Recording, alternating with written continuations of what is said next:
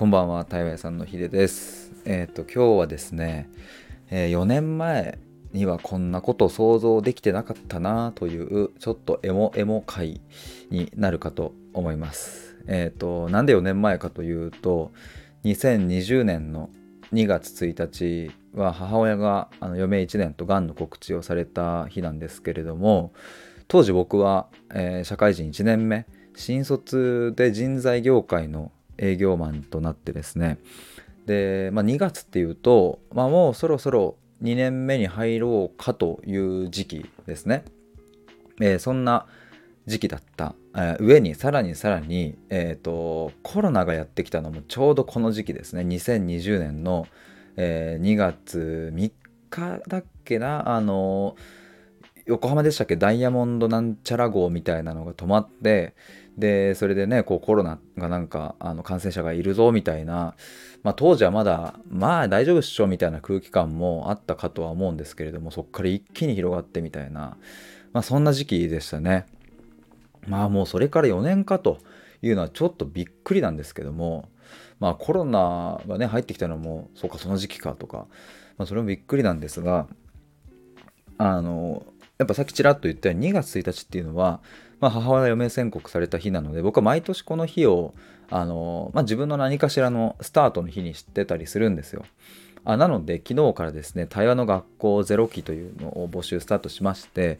よかったら、まあ、概要欄覗いてみてほしいんですけれども、まあ、僕の対話力を、まあ、ちょっとこうなんだあのお伝えしたいというかねなんかこう対話っていうものをうんなんか質問力とかそういうものをお伝えできたらなみたいなそんなのでちょっと立ち上げてみたんですけれども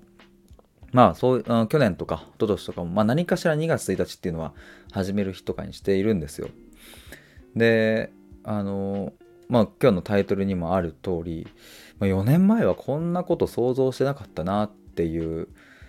のを、あの、今ね、こう収録を撮る、うん、撮りながらも、この直前にもそんなことを思っていて、うん、まあ最近で言ったら、あのミシルさんと大阪でトークイベントを一緒にやらせてもらったりとか。うん。まあミシェルさんとはね他にも対話会たくさんやらせてもらったりとか。あと僕自身の活動で言えば対話のプログラムをですね去年2023年は、まあ、合計で10人くらいの方に受けてもらえてまあ、今年もですね、えー、先日申し込め申し込んでいただいたりとか、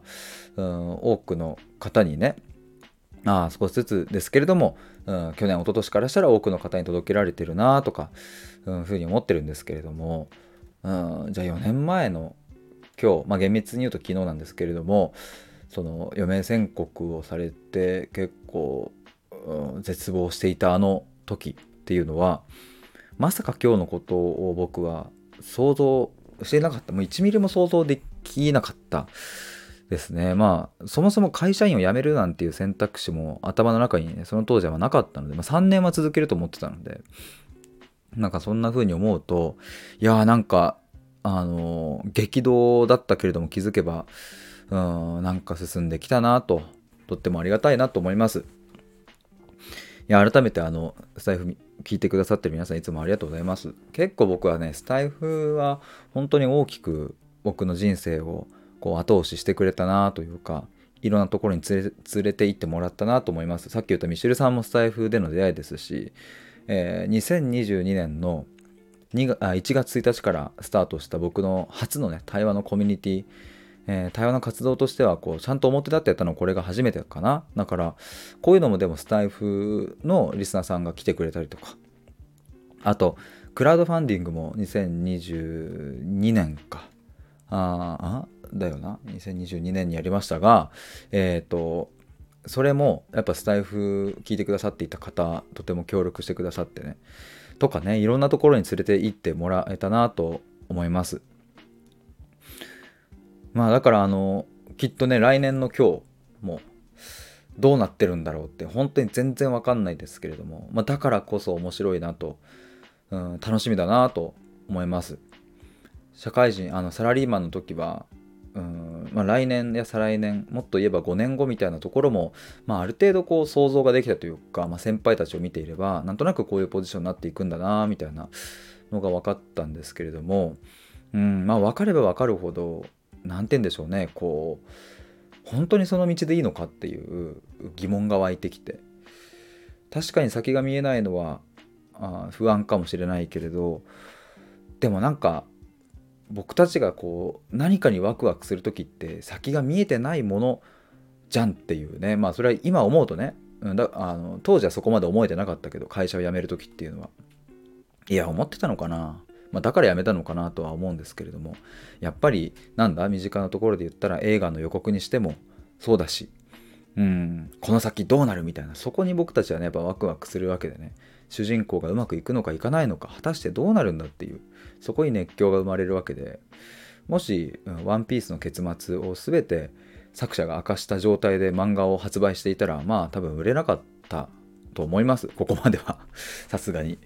うん、だからどうなるんだろうっていうそのワクワク感っていうのは、うん、やっぱ人生においてはすごく、うん、いいなんつうんだろうな原原料燃料になるなというのを、まあ、つくづく感じますね。まあそんな感じであのー、本当にありがたいことにいろいろな景色を見させていただきましたがなんと今日ですねこの後2月2日金曜日21時から、えー、TwitterX のスペースの方でダイアログデザイナーの島津さんと対話させていただきます。僕が聞き手となってお話を聞くので、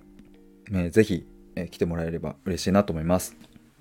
テーマはですね曖昧についてというもうこれまた非常に興味深いですね。あの島津さんが提案してくださったんですけれども、えー、曖昧について話しますので興味ある方ぜひ来てください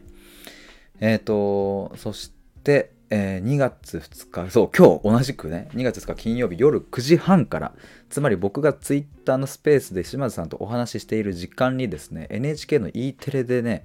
ちらっと僕映るんですよ。母親がですね、精神科医の清水先生という方と、あの過去にあの2、3年前か、3年前ぐらいにあのカウンセリング受けていたんですけれども、まあ、その当時取材が入って、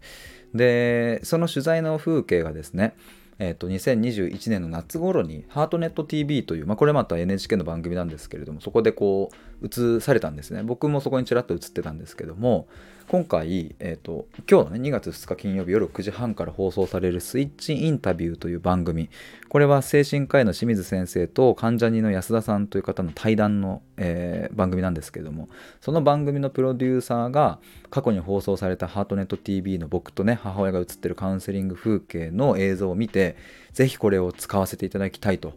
いうふうにご連絡をいただきまして清水先生経由で。もうそれはぜひということで。で僕が、えー母親と一緒に NHK に移るという感じです。まあ、僕はあのカウンセリングに毎回毎回同席していたのであの、まあ、特に何か喋るわけじゃないんですけれどもね、まあ、ななので一緒にちらっと映っているという感じです。あのぜひねこれ見てほしいなと思うんですけれども、まあ、やっぱりこうがんっていうのはねあの今身近じゃない人もいると思うんですけれども身近になる可能性はやっぱりあるものなのででまあ、なんかこういうね機会でもないとなかなかそういうこうがんの話を NHK で見るって、うん、あんまりないなと思うんですよ。やっぱこう母親をがんで亡くした僕も僕自身もやっぱりテレビで、えー、がんのそういうなんだ題材にしたものを見ようって何かこう常にアンテナ張ってるわけじゃないのでってなると、うん、そのがんが身近じゃない方からしたらもっともっとそれは遠い話題になるよなと思うので、まあ、なのでこういう機会なので今ぜひ見ていただいている方にはですね NHKE テレつけてほしいなと思います。9時半から30分の番組です。まああのまあ、いずれやってくるかもしれないからみたいなそんな消極ちょっと消極的なねそういうちょっとこう動機ではなくね僕がおすすめしたいのはなんか備えてくださいみたいなことじゃなくってやっぱりこうがん専門の精神科医の先生である清水先生の、まあ、おっしゃる言葉とか、まあ、安田さんもあの脳腫瘍を2017年かなにこう手術されてるみたいで、まあ、そういう人たちのこう対談の言葉っていうのは、まあ、僕もまだねあのそれはもちろん見てないので分かんないですけどとても力強くて何か僕たちにこう勇気をねあの与えてくれるようなそんな対談なんじゃないかなと僕は想像するので、まあ、なので見ていただけたら嬉しいなと思いますしまあそれと同時にもし万が一何かそういうがんの方が身近にいたりとか、まあ、いつか将来万が一ってなった時に、まあ、清水先生のこうカウンセリングを受けるということが、えー、一つ選択肢としてあるだけで、やっぱりそれは大きくね心を救ってくれますし、うん、それはご家族にとってもあのすごくいいものなんじゃないかなと僕は思いますのでまあそういう経緯で、えー、あの見ていただけたらなと思っております。まあねこれもね4年前の今日まさかあの僕と母がね NHK に出るなんて思ってもないですしね。うん。いやしかもまあ母親も亡くなってるのでね亡くなってる母親と僕がねなんか今こうして出るってなんかまあエモいなと思います。まあそんなところでえっ、ー、と今日はちょっと4年前を振り返りながらお話ししてみました。毎年2月1日はこうしてなんか振り返りの収録をしようかなと思っております。